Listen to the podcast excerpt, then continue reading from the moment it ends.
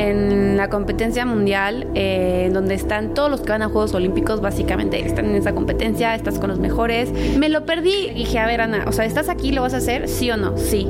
¿Por qué? Porque, porque entrené para esto. O sea, todas las horas que le dediqué para estar aquí tienen que valer la pena. Me revuelca una ola y de verdad nunca había sentido la sensación de que no iba a salir.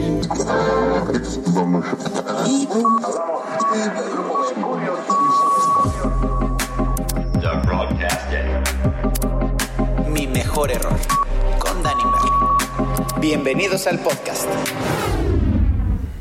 Estas son las pláticas que, que me entusiasman mucho porque tengo conmigo en este momento a una chavita, lo puedo decir así porque ya soy cuarentón, que ha logrado cosas espectaculares. Tiene 24 años apenas, pero ya ha conquistado las olas, pues más increíbles y más grandes del mundo, lo podría decir, porque ya estuvo en Portugal, ya estuvo en eh, Juegos Mundiales, en eh, competencias mundiales.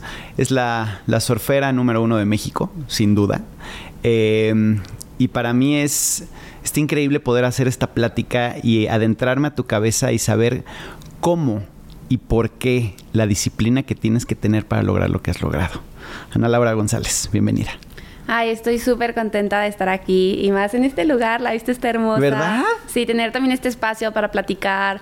Vengo de una lesión, así que tengo como muchas cosas que soltar. Precisamente cuando llegó platicábamos porque, porque se le ve el semblante de, de así como de, ¡ay! No lo logré, porque cuando compites en, los niveles en los que tú estás, que, que, bueno, pues ya son prácticamente Olimpiadas, ya, ya estás a nada de estar en las Olimpiadas y sé que lo vas a lograr, y que te pase esto Empezamos por ahí, ¿te, parece? Sí, sí, sí, totalmente. o sea, de repente llega el, el, hombro. ¿Qué te pasó? Hombro dislocado. A ver, platícanos cómo fue eso. Pues sí, justo, estás en, en la competencia mundial, eh, donde están todos los que van a Juegos Olímpicos, básicamente están en esa competencia, estás con los mejores. Este, yo he logrado ser noveno lugar mundial y la única mexicana que ha logrado eso. Sí, mujer sí. Mujer. Ahorita justo tenemos un campeón del mundo mexicano que en este mundial, en el que yo me disloqué el hombro, este... ¿Te lo perdiste? Me lo perdí y yo lloraba y lloraba y, mi novio me decía, es que ¿por qué lloras? ¿No estás feliz? Y yo estoy súper feliz, pero justamente me lo perdí. o sea, pero bueno, estoy muy contenta por Alan Clean, que, que es campeón del mundo. Felicidades. Y y justo estaba yo en mi primer hit de competencia todo este año, eso fue finales de mayo, principios de junio, o sea, básicamente seis meses del año, me enfoqué a entrenar. Empecé mi año entrenando en Brasil un mes, este, después me fui un mes y medio a Salvador, porque como que tú te conoces tus debilidades y yo sabía que mi debilidad es como que cuando yo voy de frente a la ola. Entonces le metí cañón a mis entrenamientos, puse en pausa mi universidad, en mi contenido como que también lo aflojé un poco porque, o sea, estaba cansadísima, entrenaba dos, tres veces al día. No puedes hacer todo. No puedo hacer todo. Y yo dije, está bien, es mi sueño. Eh, siempre como que eso es lo que me apasiona y siempre lucho por mis sueños. Y dije, lo vale. Entonces, estoy en mi primer, ah, fui la banderada de México junto con Alan Cleland. Este, tenía como expectativas muy altas de mí porque me había preparado bastante para eso. Y llego a mi primer hit de competencia, tomo una ola, eh, la ola se pone mala, me, salgo y me iniciando, no lleva cinco minutos la competencia, tomo otra ola y se me sale el hombro.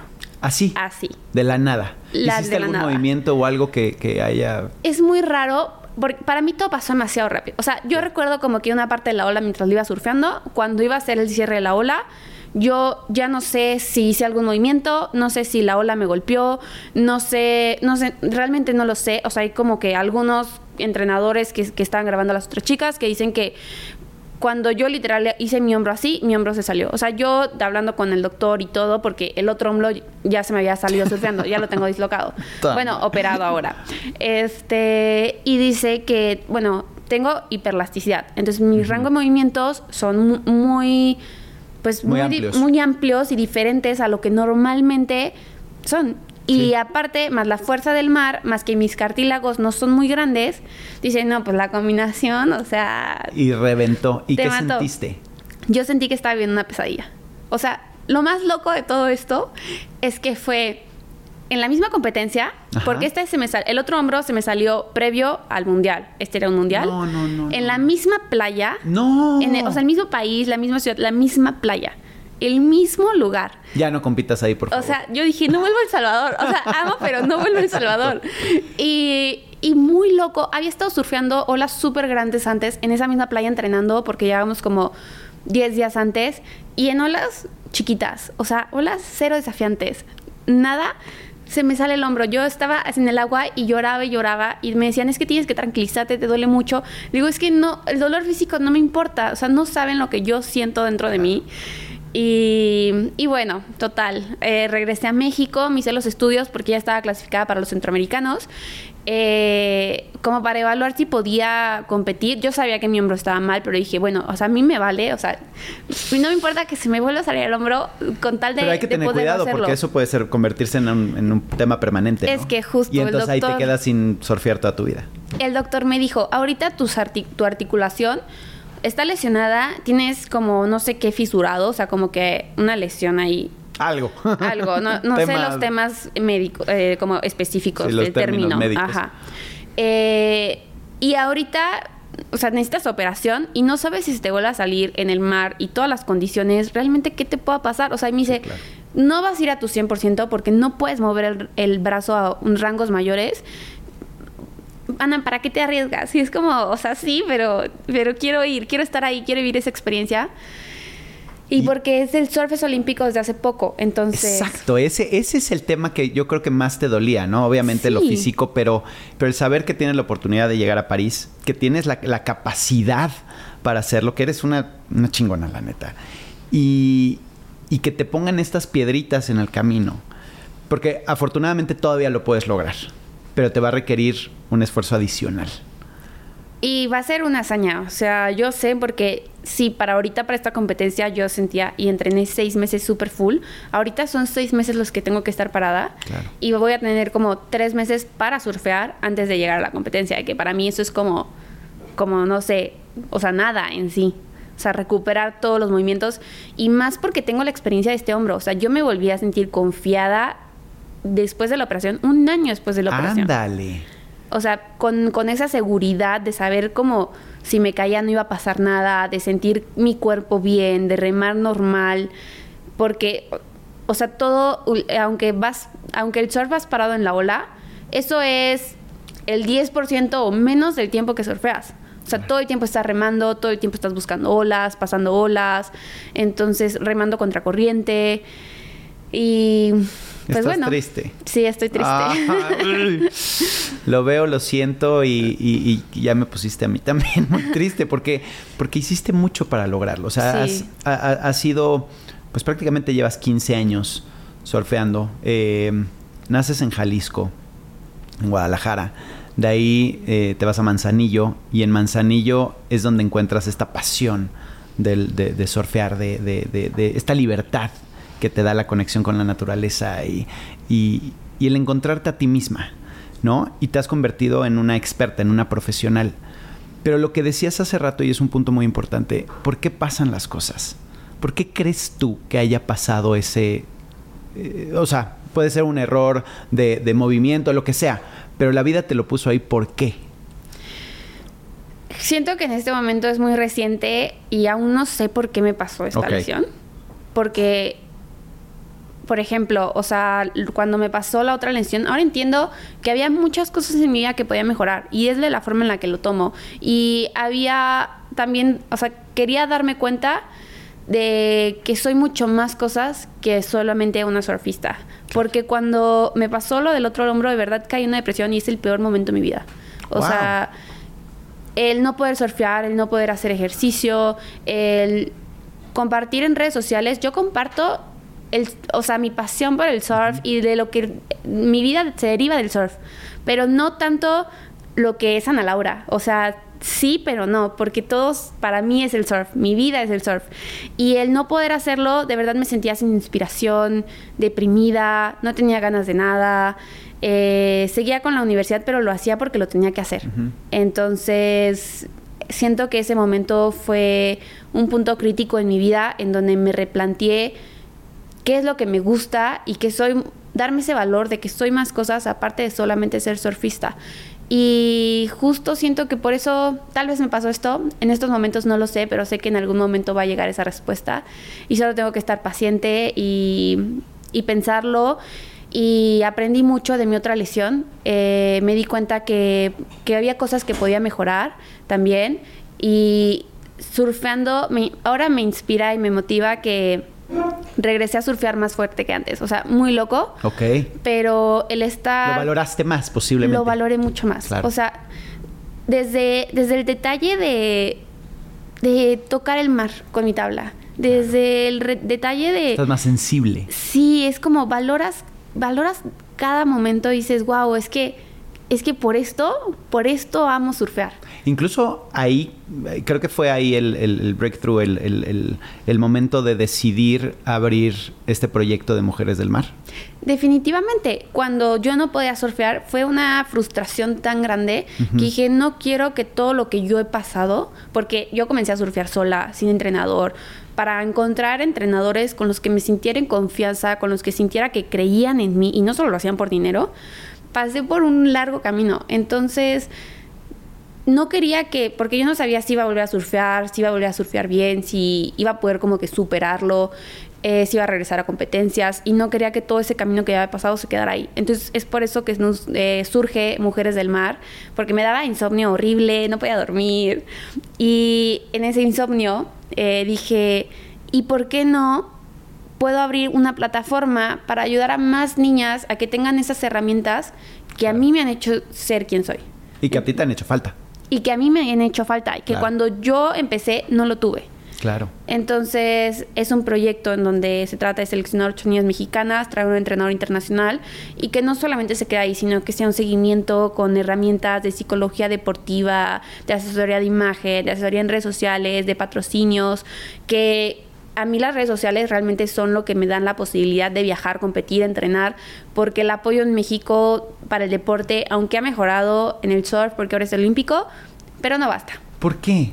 ¿Por qué es eso? ¿Por qué, por qué no apoyar y por qué no meterle, invertirle? Porque a final de cuentas, como bien dices, las redes sociales es lo que te ha dado la oportunidad de poderte pagar tus cosas, poderte pagar los viajes. Y no son viajes baratos, y no son viajes de dos días. O sea, ¿Y por qué eso no lo ve, no sé, y no es una crítica negativa, sino al contrario. Tenemos gente como tú que es súper profesional, que tiene un potencial espectacular y si le metieran, por eso todos se van, por eso se van a Estados Unidos, por eso se van a Europa, por eso, porque allá sí hay apoyo. Y lo que me encanta que estás haciendo de, dar ese granito de arena, ojalá y no nada más sea para surfistas, sino que llegues al, al nivel donde sea masivo y sea en muchísimas áreas de la vida porque creo que se necesita ese apoyo para poder confiar en ti, para poder lograr lo que tú has logrado hasta este momento. Definitivamente, siento que hace una hace mucha falta una infraestructura. O sea, hay apoyos para ir a competir en las competencias más importantes, claro, sí, te pagan todo. Que a ver, las últimas no nos pagaron por no sé qué, algo administrativo, y dos días antes nos dicen, ay, tienes que comprar tu vuelo. Ándale. O sea. ¿Neta? Neta. ¿Qué? O sea. Digo, no lo voy a decir porque estás tú enfrente, pero ¿qué? Y, y al final consiguen algunos apoyos. Hay mucha gente alrededor del surf apasionada que, que, que da y se entrega. Y de ahí sacaron para conseguir algunas cosas. Y, y si no lo hay para las competencias más importantes, no lo hay para un desarrollo.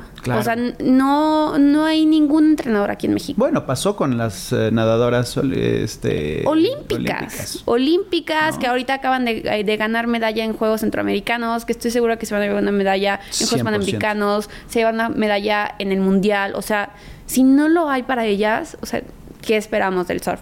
Sí, definitivamente. Y, esto lo, lo, abro y hago la invitación a, los privados, ¿no? A las empresas privadas a, apoyar a, este talento que, no se puede quedar en las manos del gobierno de, de, los pocos apoyos que dan. O sea, no podemos depender de eso. Tiene que ir mucho más allá y lo que estás haciendo está increíble. Y de ahí viene también un pasito atrás porque creo que se empiezan a conectar todos los, todos los puntos, ¿no? Siempre lo he dicho y es de, parte de Steve Jobs que no vas a entender las cosas viéndolas hacia adelante, sino viéndolas hacia atrás y conectar los puntos.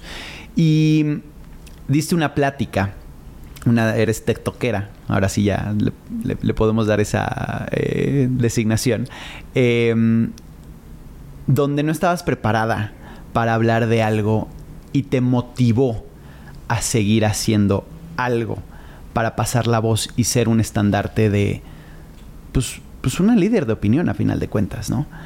¿Cómo fue esa plática que diste en TED Talk? Fue muy loco y justo creo que eso que dices también, o sea, de voltear para atrás es algo como súper importante.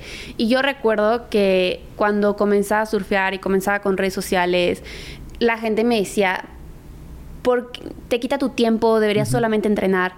Pero a partir de ahí me han surgido oportunidades como, como mi plática, como ir a Exatlón. Y cuando me llega un correo y me dicen como te invitamos, te queremos invitar a que des una plática a esta universidad yo dije, wow, o sea, yo tenía 17 años. 17 años. Y, tenía que pararme frente a personas que eran más grandes que yo a compartir un mensaje. Yo decía, ¿qué tengo yo para compartir? Uf.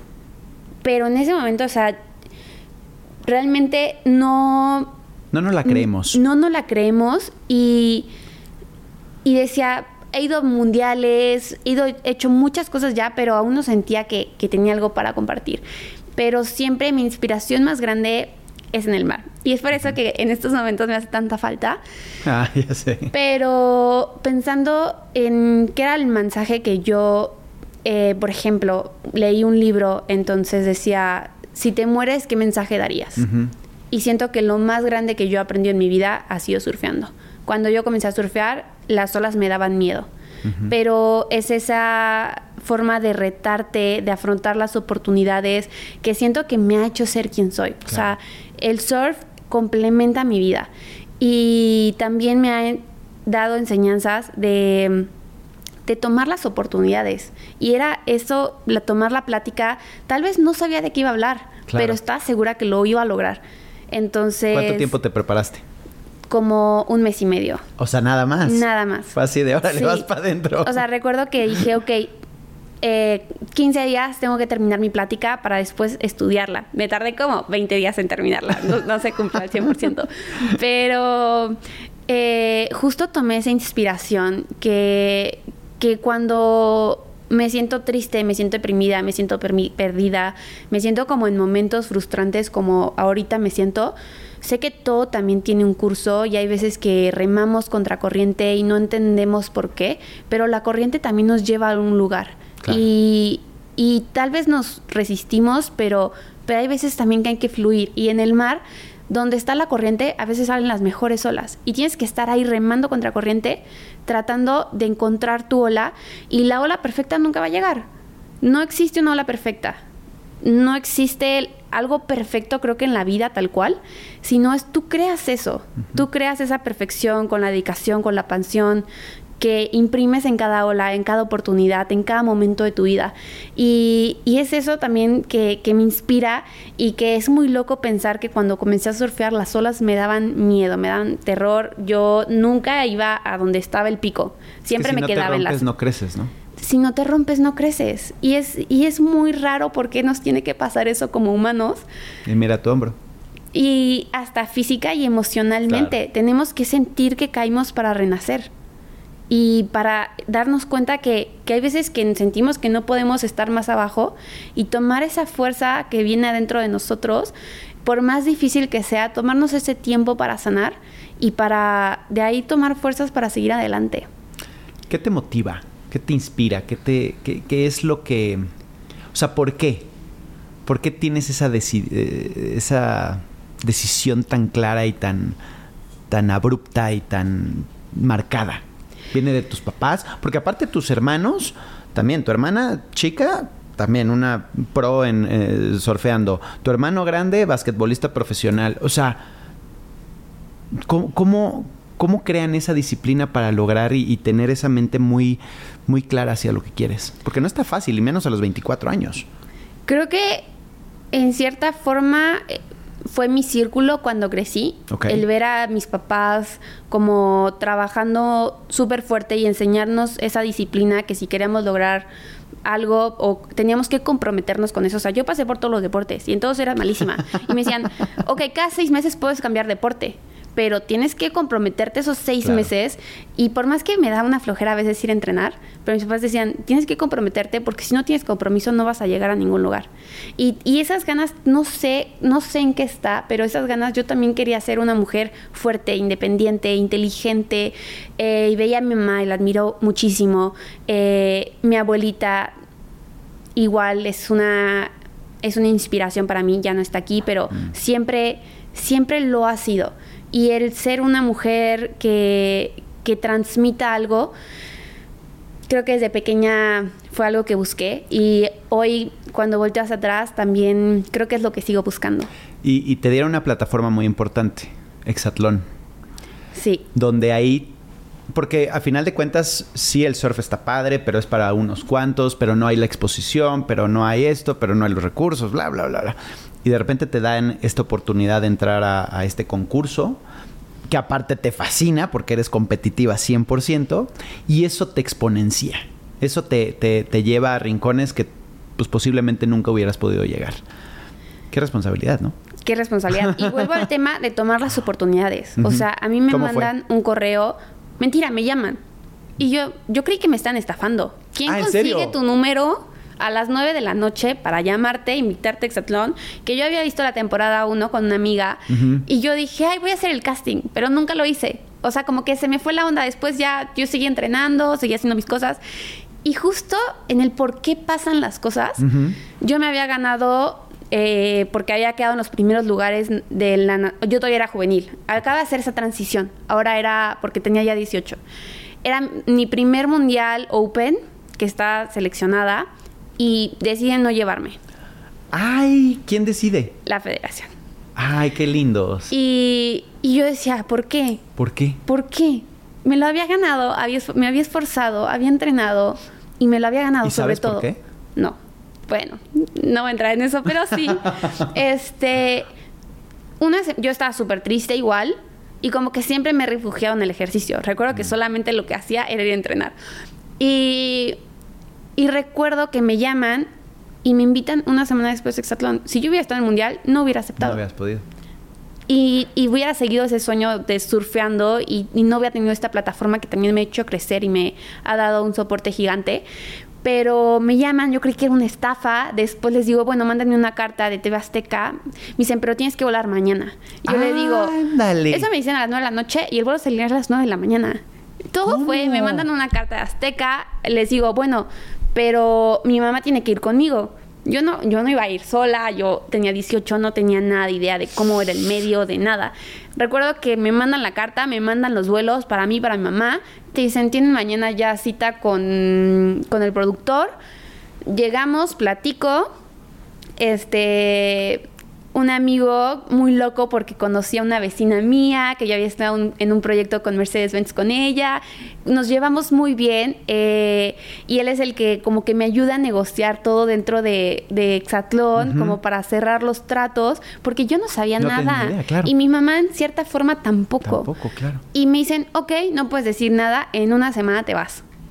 Y, y para mí era súper raro, era como, no podía creer que eso estaba pasando en mi vida, no sabía lo que yo iba. Claro. O sea, yo era la más chica del programa cuando entré y, y siento que esa experiencia en mi vida para mí ha sido una de las mejores experiencias, porque el estar al lado de medallistas olímpicos, de campeones del mundo, de personas que son súper chingonas en lo que hacen, y no solamente en lo que hacen, sino como personas, porque Claro. para lograr eso me di cuenta que necesitas ser una persona extraordinaria en todas las cosas de tu vida, y desde la forma en la que comen, en la que piensan, en la que descansan, en la que valoran los momentos de calidad, yo decía, wow, Pero sí te diste cuenta que tú eras una de ellas.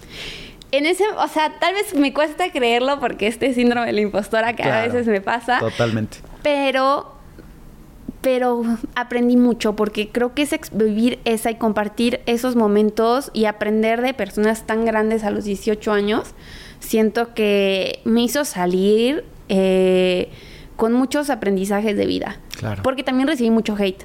Entonces, ¿Por qué? Por un drama, porque besé un ¿Tú chico. hiciste el drama? O sea, yo fui muy tonta. Ok. Bueno, estabas chavita, o sea. En los errores de la vida. Los errores de la vida que ahorita vamos a entrar a eso, pero este, este puede ser tu peor error. o sea, creo que dentro del programa sí. Ok. Pero, y es, o sea, como que ahorita hablando de todo, y justo como en el momento que no encuentro por qué mi lesión de ahorita, Ajá. y pensando en que todo pasa por algo, este error justo, o sea, me vino a dar una plataforma gigante, porque bueno, resulta que un chico me mandaba cartas y no sé qué, yo dije, ni siquiera me gustaba tanto. Ok. Pero mis amigas me decían como, ay, es que te quiere y no sé qué. Dentro de- Dentro del programa, sí, porque no tienes contacto realmente con Ay, nadie. cero, claro. Y él le mandaba una carta a su chofer, mi cho- su chofer me la daba a mí, o sea, lo que hicimos, ¿no? Te lo pones a ver y dices como, ¿qué pedo? Y me mandaba cartas todo el tiempo y luego hicieron como que un encuentro internacional y no sé qué. Y él me dice como, si gano todos mis puntos, eh, ¿me das un beso? Y yo, ah, pues se me hizo fácil, ¿sabes? Como que to- esto no estaba grabado. Ajá. Yo dije, ah, sí. Y bueno, o sea, a media ceremonia yo obviamente no esperaba eso. Como, o sea, no, realmente no sé qué esperaba. O sea, yo nunca había tenido novio, siempre había estado súper concentrada Wow. entrenando. Pero era como, como, bueno, estoy aquí, ¿por qué no? O sea, sí me gustaba y era como, bueno, ¿por qué no? Es un beso, ¿sabes? Se cruza la mitad en, en televisión nacional, se cruza y me da un beso. Bueno, no, no. O sea, yo como que todavía no lograba captar lo que eso, o sea, para mí fue un beso. Y, pero la repercusión acá en México de todo el impacto, o sea, mi red, o sea, en ese momento crecí como 250 mil seguidores. Ándale. El morbo de la gente, Eh, ¿verdad? muy loco.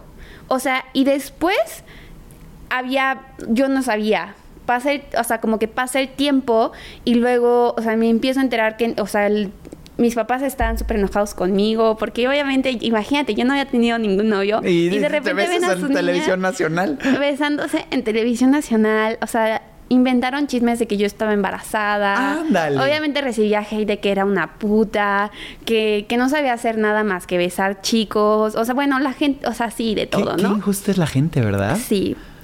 Pero me hizo también como que salir y ser una persona, porque siendo mediático realmente estás expuesto a mucho hate.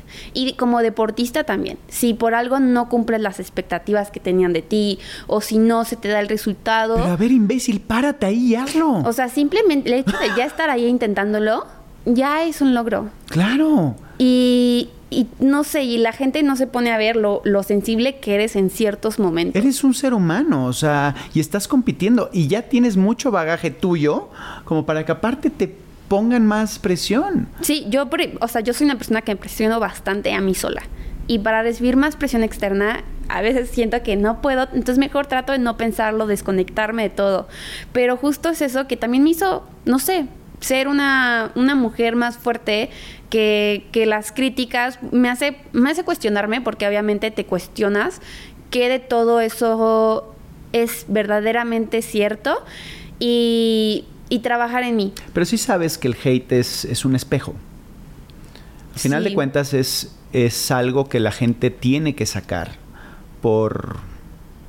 No lo voy a decir, pero simplemente es sus frustraciones, por decirlo sutilmente, es de la forma en la que la sacan. Y eso es el hater. O sea, entonces yo no logro hacer lo que tú eres, yo no logro estar tan bonita como tú, yo no logro ser una surfista como tú, yo no logro la- el patrocinio que, que tú lograste. Entonces te tengo que odiar, tengo que voltearme y decir, ah.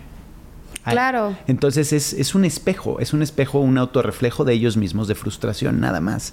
Entonces, mi recomendación, porque también lo he recibido en algunas ocasiones, es tú tienes muy claro quién eres y tú tienes muy claro a dónde vas y cómo vas.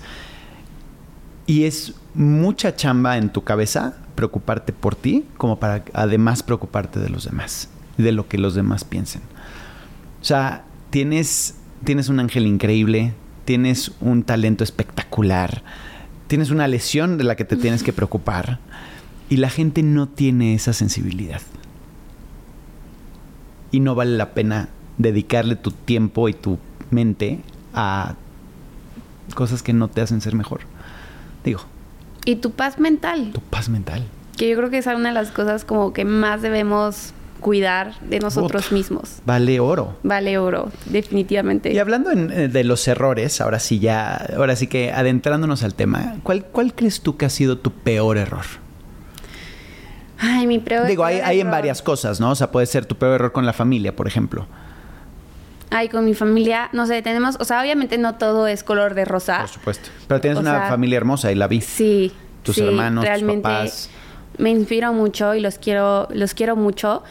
No sé, en mi familia, no sé, en pandemia, eh, o sea, estaba ya harta, ah, o sea, de la dinámica, de estar encerrada. ¿Estaban los cinco juntos? Estábamos los cinco juntos. Lo disfruté bastante porque pocas veces mi hermano se fue a estudiar desde la preparatoria, básquet, o sea, bueno, no básquetbol, pero Sí, sí, sí, becado Para, para entrenar y todo. Entonces, desde ese entonces ya no estábamos los cinco juntos. Y era la primera vez que logramos estar como bastante tiempo los cinco juntos. Pero ¿En obviamente, Manzanillo? en Manzanillo. Pero no pude ir a la playa, no, ¿No? estaban las playas cerradas. Entonces era como que una frustración gigante. Y yo, en mi lo que es, dije, como yo ya no puedo más, me, tengo, me quiero ir de la casa. Y mis papás dijeron, no, ¿cómo te vas a ir? Pero el virus, porque obviamente eran como súper protectores. Claro. El virus y, y te va a dar coronavirus y no sé qué. Yo no puedo más, me voy. Este. Y me fui de mi casa, así. Me peleé con mis papás, les dije, me voy mañana. Agarré mi, ma- empaqué mi maleta y, y me fui. Renté un departamento en Los Cabos, porque me encantan Los Cabos. Y había ciertas playas que se podían surfear allá. Entonces dije, me voy. Claro. Y bueno, eso hablando de errores de la familia. Después, resulta que me confían de que vaya mi hermano y mi hermanita, no sé qué, a visitarme. Y esa, esa semana yo vi unos amigos que venían de Indonesia. Este, todo bien, fuimos a surfear y resulta que me contagiaron. Entonces, cuando llega mi hermano y mi hermanita, los contagio yo a ellos porque no, sabía que estaba contagiada. no, no, no, bueno, esos son errores de la familia. Digo, Pero bueno, afortunadamente no, no pasó a mayores y... muy loco porque a partir de esa experiencia es cuando mi hermano empieza a crear contenido. Porque nos fuimos y estábamos como que solamente surfeando, creando contenido. O sea, sí teníamos coronavirus, pero, pero también era yo, la parte del propósito por la que me había querido ir, era como para encontrarme también como que en redes sociales, por esta parte que no tenía tanto del surf, en pandemia, y empiezo a crear este vínculo con mi hermano de, de crear contenido juntos y ayudarnos. Eso está bueno, eso está bueno, porque aparte te llevó a un mejor lugar. El otro día tuvimos a Rockstar, eh, tipazo, Gerardo Nuño, eh, tipazazazo. Y precisamente él, gracias a la pandemia, empezó a hacer los TikToks. Y ahorita, bueno, el cuate ya tiene Netflix, ya está en, en programas de televisión, ya todos los famosos son sus amigos. Y fue gracias a, a la pandemia, a, a estar aburrido, a... Y empieza a crear este contenido y es espectacular. Y a ti te dio la oportunidad de centrarte, de ponerte un camino y de seguirlo.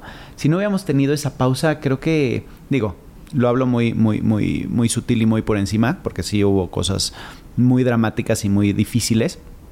eh, y de ninguna manera lo trato de ver insensible, pero también por el otro lado no- nos dio un reset, nos, nos hizo encontrarnos y nos hizo ver qué es lo que sigue. Sí, justo. Y también como plantearnos qué es lo, qué es lo que queremos. Y yo, por ejemplo, ya hacía contenido, porque desde que salí de Exatlón empecé a hacer mucho contenido. ¿Tenías que? Pues tenía tenías que, que aprovechar tenía que aprovecharlo. claro. Pero mi contenido no era de calidad. Y, y algo que tengo es que de verdad, como que todo lo que hago quiero que sea que tenga calidad. Y no sé si es este como tema de ser deportista, que, que si vas a hacer algo lo tienes que hacer bien. Si vas a entrenar, o sea, no vale la pena irte a hacer güey una hora y Es media. que tienes la disciplina. Entonces es como que hago contenido, tiene que ser de calidad. O sea, ¿cuánto tiempo te tardas en subir tus TikToks? O sea, TikTok no tanto porque siento que también la plataforma Tiene que ser. es muy de celular. O sea, como que también un contenido de cámara, como que la gente también medio lo ve raro. Pero, por ejemplo, Instagram o videos más así, o sea, invertí en una cámara buena, invertí en un drone, invertí en telefoto, inver- o sea, ¿Y tú lo haces todo? Y yo hago todo. O sea, mi hermano me ayuda bastante porque Claro. él es el tecnológico Sí, sí, en sí, dale el crédito, no sé dale el crédito, ¿eh? Sí, pero, pero yo soy muy creativa. Y Ok. hacemos justo un muy buen complemento porque él es súper técnico, Técnico. y yo soy la parte creativa. Que a veces yo siento que me llevo menos chamba. pero, Oye, pero los dos pensar complementamos bien. Sí, sí, sí. Esas ideas creativas, o sea, no siempre surgen, entonces. Oye, ¿y tu peor error en relaciones?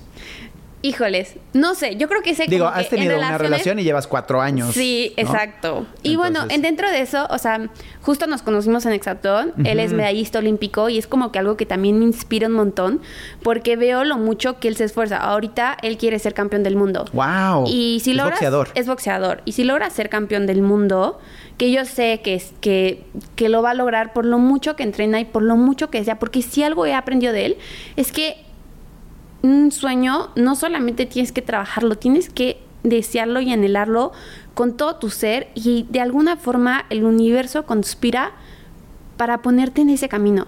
Y yo veo la forma en la que él lo, lo sueña y lo anhela y literal puede desayunar viendo box, comer viendo box, cenar viendo box. Y yo al principio no entendía, uno no entendía. Y yo decía, ¿no te ¿Qué onda con su obsesión? Ajá, pero luego me inspiró a mí para tal vez eso era algo que a mí me hacía falta y ahora yo adoro adoro ver surf y en, en redes sociales me salen muchos videos de surf e investigo muchas cosas de surf y me hizo recordar a mis principios de cuando yo comencé a surfear y realmente aprendí viendo videos en YouTube y me la Claro. pasaba solamente buscando y anhelando eso. Entonces me hizo como reconectar con, con esa parte.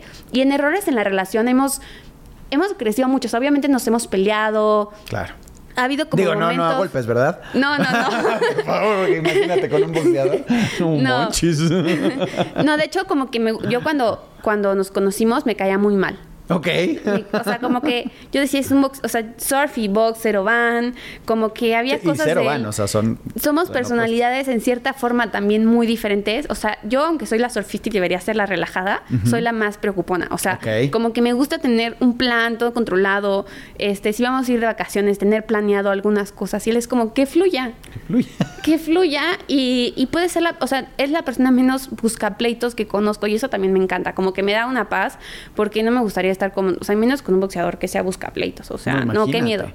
Entonces, sí, como que siento que, que también los errores en la relación llega un punto en donde me vuelven loca. O sea, yo digo, es que tú eres la persona que, o sea, que más me puede volver loca en cierto momento. O sea, porque, porque si estamos mal, de verdad, me siento a veces como que Sí, sí, en sí, el suelo.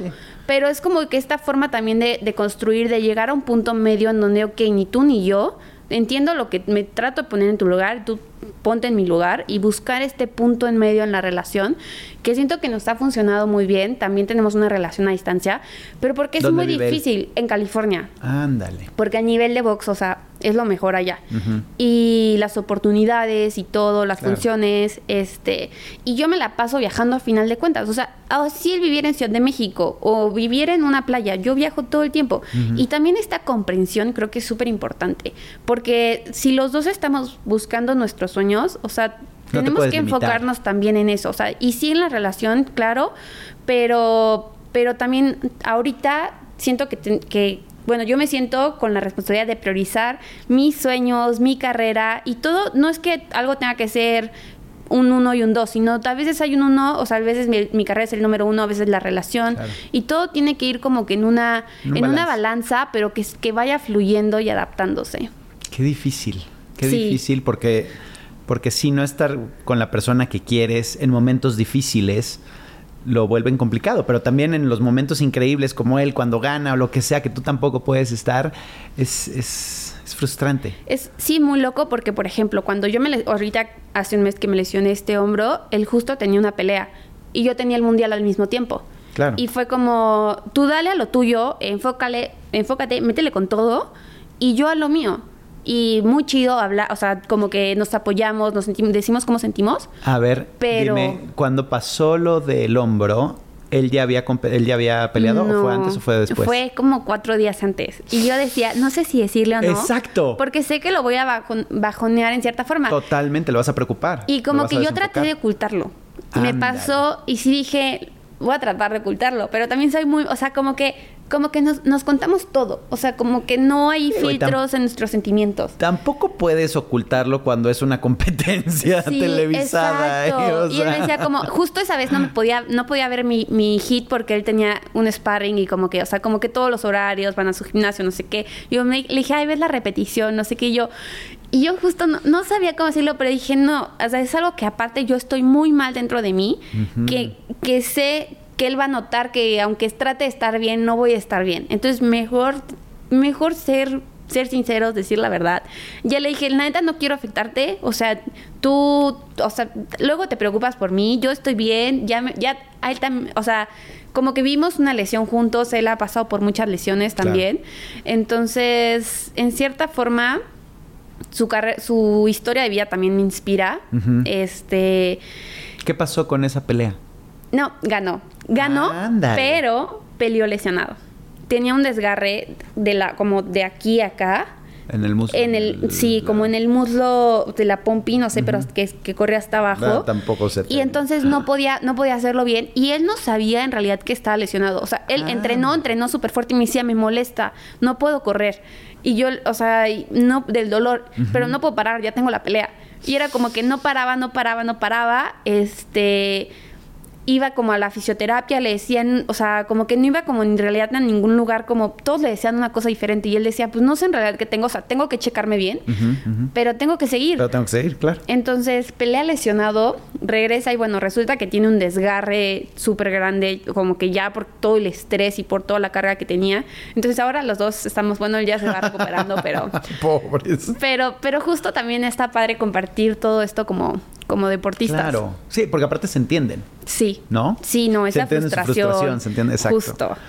Oye, ¿y tu peor error en el surfeo?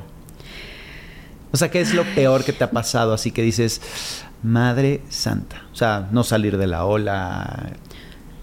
O sea, creo que mi, em, mi peor momento justo ha sido mis lesiones, las dos operaciones que ahora voy a tener de hombro. Eh, pero creo que el momento más duro fue cuando a mí me da eh, coronavirus. Que me sentía súper bien, realmente no tuve síntomas, pero después eh, no podía no aguantaba lo mismo bajo el agua y cuando remaba me sentía muy cansada y se me iba el aire y no, me ardían los pulmones y no podía respirar. Mm. Entonces pasa el tiempo y yo digo, bueno, se me va a quitar, es normal. Pasan tres meses, no se me quita, cuatro meses, me invitan a Exatlón de nuevo y yo digo, a ver, pero estoy mal. O sea, me tengo que hacer estudios para realmente poder valorar si puedo ir o no puedo ir. Claro.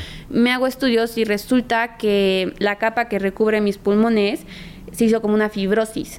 Entonces, Wow. cada que cada que como que mis pulmones se expandían de más, esas fibras se rompían y obviamente yo no podía y era como que se- no podía respirar, se me iba el aire y me ardían horrible, horrible los pulmones.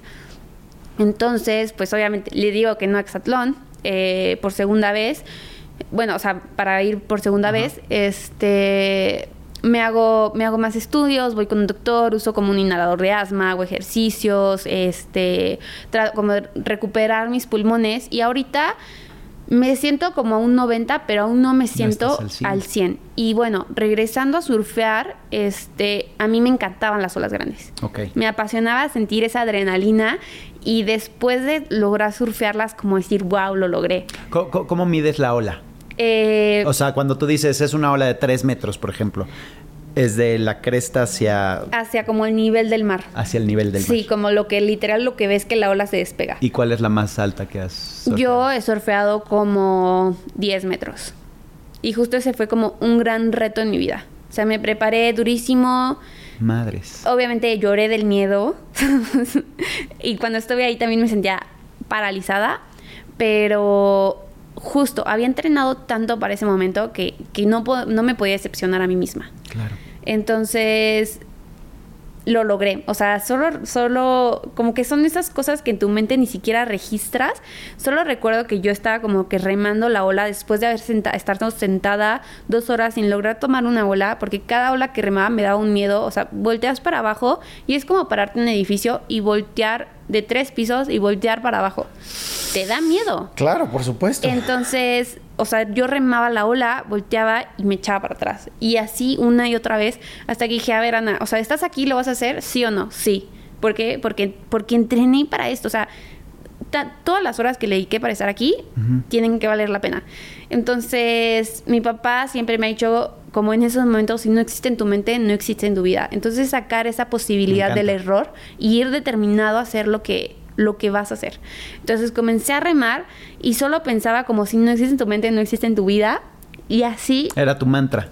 era mi mantra. Y en ese momento ya estaba en la ola como surfeando esa masa gigante de agua sin viviendo un sueño, o sea, sin poder creer que verdaderamente estaba ahí surfeando el tiempo la ola. Se detiene, ¿no? El tiempo se detiene como... y, y, es como un momento que todavía recuerdo, o sea, claro. son realmente segundos los que vas en una ola. Y, y si me preguntas, o sea, todavía recuerdo como ir sobre la ola parada, como viendo esa masa gigante, aparte es en un lugar mágico, es una de las pocas reservas de olas mundiales que hay y justo es porque las olas son muy, muy llegan a, a, alcanzar niveles muy grandes. ¿Qué pasa si te revuelca una ola? Justo vuelvo al, al tema cuando regreso después del COVID, uh -huh. este, una, o sea, después de haber surfeado esa ola, me meto a surfear una ola de dos metros. metros. Eh, dale. Para mí es como, ma, o sea, no sí, representa sí, sí, nada. Me revuelca una ola y de verdad nunca había sentido la sensación de que no iba a salir. No podía. ¿Nunca o sea, lo había la, sentido? La ola me deja abajo y era como que en, en, una corriente que no me dejaba salir y no me dejaba salir y no tenía la capacidad pulmonar que normalmente tenía. Y, y yo recuerdo que de esas veces que solamente, o sea, siempre trato de ser muy positiva abajo del agua, como pensar pensar que, que, voy a salir cuando me siento en esos momentos, pero nunca al grado de verdad de decir como el aire me está faltando, o sea, como que Uy. quieres respirar bajo el agua y no puedes. Uf. Entonces no salgo y venía otra ola y venía otra ola y yo dije, me voy a morir. Y dije, ¿cómo? Pero, y como que decían, no, no, no te puedes morir, Ana. O sea, como, como has superado retos mucho más grandes que esto. No sé cómo logré salir llorando a la arena y tratando de respirar y era como que ni siquiera podía entrar aire a mis pulmones porque cuando me pasaba eso era como que no, o sea, podía respirar un poco, pero sí, me ardían mucho los pulmones y, y fue también un momento como súper, no sé, mmm, me marcó mucho porque fue darnos los cuenta de los límites que tenemos, que siempre tenemos que tener bien claros. Uh -huh. Entonces, o sea, a partir de eso fue como o sea, tengo que recuperarme para poder verdaderamente este regresar a surfear las condiciones que yo antes me sentía cómoda surfeando, porque en estos momentos no soy la misma Ana que era antes. Claro. Entonces es como que siempre tener esta autoevaluación en nosotros mismos, tanto en nuestras emociones como en nuestro cuerpo, como en nuestro estado físico. Totalmente. Y más cuando estamos poniendo en riesgo nuestra, nuestra vida, vida. como como es cuando entro, entro a surfear, porque por más que las condiciones a veces parezcan que, que no que no son desafiantes, o sea, se me salió el hombro en una ola de un metro.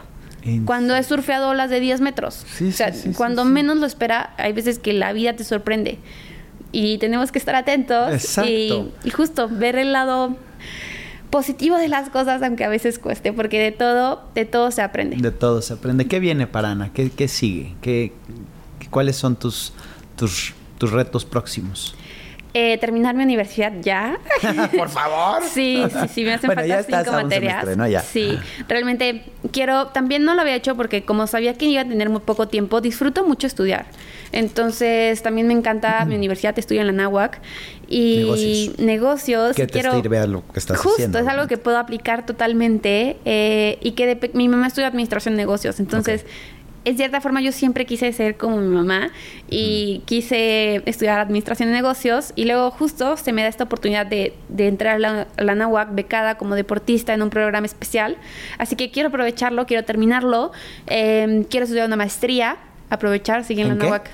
Aún no sé, Okay. sé que en matemáticas no, porque soy muy mala, por más, o sea, fíjate que son de las cosas que, de verdad, le pongo empeño, Y no. pero no se me da. Es que no, no, no es no, para todos. no es para todos. Y mi hermano es muy bueno. Ok, ya. Justo se- se ese, ese, contraste que somos. Este. Y no sé aún en qué, en algo que me apasione, tal vez en algo creativo o en algo de relaciones humanas, aún no sé. Eh, quiero terminar entonces mi carrera, eh, quiero, quiero aprovechar el tiempo y estar muy fuerte. O sea, sé que tal vez mi hombro va a tomar tiempo en recuperarse, pero quiero que, que cuando mi hombro pueda, cuando pueda hacer ejercicio con mi hombro, todo mi otro cuerpo, o sea, todas mis otras, como mis piernas, mi core, mi, mis bra- mi otro brazo, esté súper fuerte porque realmente voy a tener muy poco tiempo para regresar a surfear. Entonces, Claro. que cuando llegue a surfear esté en mi mejor condición física. Entonces, aprendiendo de mi otra lesión. Sé que pude haber hecho, tenía obviamente mucho más tiempo y no tenía como que esa, esa meta tan clara, pero sé que pude ver como que fortaleció mucho más y ahora quiero, ahora quiero hacerlo. Em, quiero seguir con este proyecto de Mujeres del Mar, que, que, empezó en mi otra lesión y quiero concluirlo, como, no concluirlo, pero llevarlo a cabo ahora. Este, y no sé, ver, sé que sin hacer ejercicio y soy súper ansiosa, entonces sé que alguna otra cosa va a salir. Y seguir, quiero viajar, eh, no sé con esta universidad. Seguir viajando, o sea, no paras de viajar y quieres viajar, muy bien. Eh, conocer otras partes del mundo que tal vez por el surf, o sea, no, no iría porque no tienen playa o algo así. Y ver, ver lo que la vida también me sorprende, que hay veces que la vida nos sorprende y, y hay que tomarlo. Y así, y así ha sido. Y así ha París, sido. ¿París 2024 es? París 2024. El sueño te vamos sigue a vivo. Ver y te vamos a seguir. Sin duda, sin duda lo vas a lograr porque eres, eres una chingona, eres una, una mujer determinada, eres una, una chava con, con, con una magia increíble. Este, te agradezco mucho el espacio, el tiempo, las, las palabras, las enseñanzas, porque a pesar de que, de que eres muy joven, pues tienes una madurez espectacular. Y, todas tus, tus tropiezos, tus fracasos, todo lo que platicamos nos ayuda a, a, comprender que de eso se trata la vida, ¿no? Que entre más te tropieces, pues quiere decir que es más estás intentando y entre más intentes, más logras. Definitivamente. Qué gusto de verdad poder tener este espacio, platicar. Me siento, me, me siento mejor de cuando llegué. Estoy sonriendo. Qué bueno. Como que también hablarlo siempre ayuda. Corazón, sí, sí, sí. Muchas gracias por el espacio, por la invitación y qué gusto también conocerte, porque no nos conocíamos y ahora ten, tendrás que ir a surfear conmigo Uf, alguna me vez. Cuando, cuando, pueda regresar a surfear. Nos fuimos a, a, digo rápidamente, nos fuimos a Australia y entonces hicimos una clase de surf. Eh, tengo cuatro hijos, mi mujer y yo los seis, ¿no? Así dentro del mar. Somos muy malos. Pero sí me encantaría tener una buena clase de surf. Qué de increíble, sí, sería incre este, padrísimo también poder eh, surfear eh, con toda tu familia, enseñar. Me encanta que los niños aprendan a surfear y compartirles eso porque, repito, a mí me hizo en ese momento cuando era una niña, una niña mucho más fuerte y ahora una mujer más fuerte. Claro. Entonces me encantaría poderlos llevar al mar. Entonces vas a seguir surfeando la vida. Yo, mi sueño es surfear hasta que no pueda más, hasta que sea viejita. Y obviamente siempre mi inspiración es surfear la vida. Espectacular. Pues muchísimas gracias. Esto fue mi mejor error con Ana Laura González. Y ustedes inscríbanse, toquen la campanita, hagan todo lo que tienen que hacer, ya lo saben. Besos, abrazos y se acabó. Vámonos. Exacto. Ahora sí lo hice con una sopera de adeveras. No te pierdas el siguiente podcast. Esto se acabó. When you need mealtime inspiration, it's worth shopping Kroger, where you'll find over 30,000 mouthwatering choices that excite your inner foodie. And no matter what tasty choice you make, you'll enjoy our everyday low prices, plus extra ways to save, like digital coupons worth over $600 each week. You can also save up to $1 off per gallon at the pump with fuel points. More savings and more inspiring flavors make shopping Kroger worth it every time. Kroger, fresh for everyone. Fuel restrictions apply.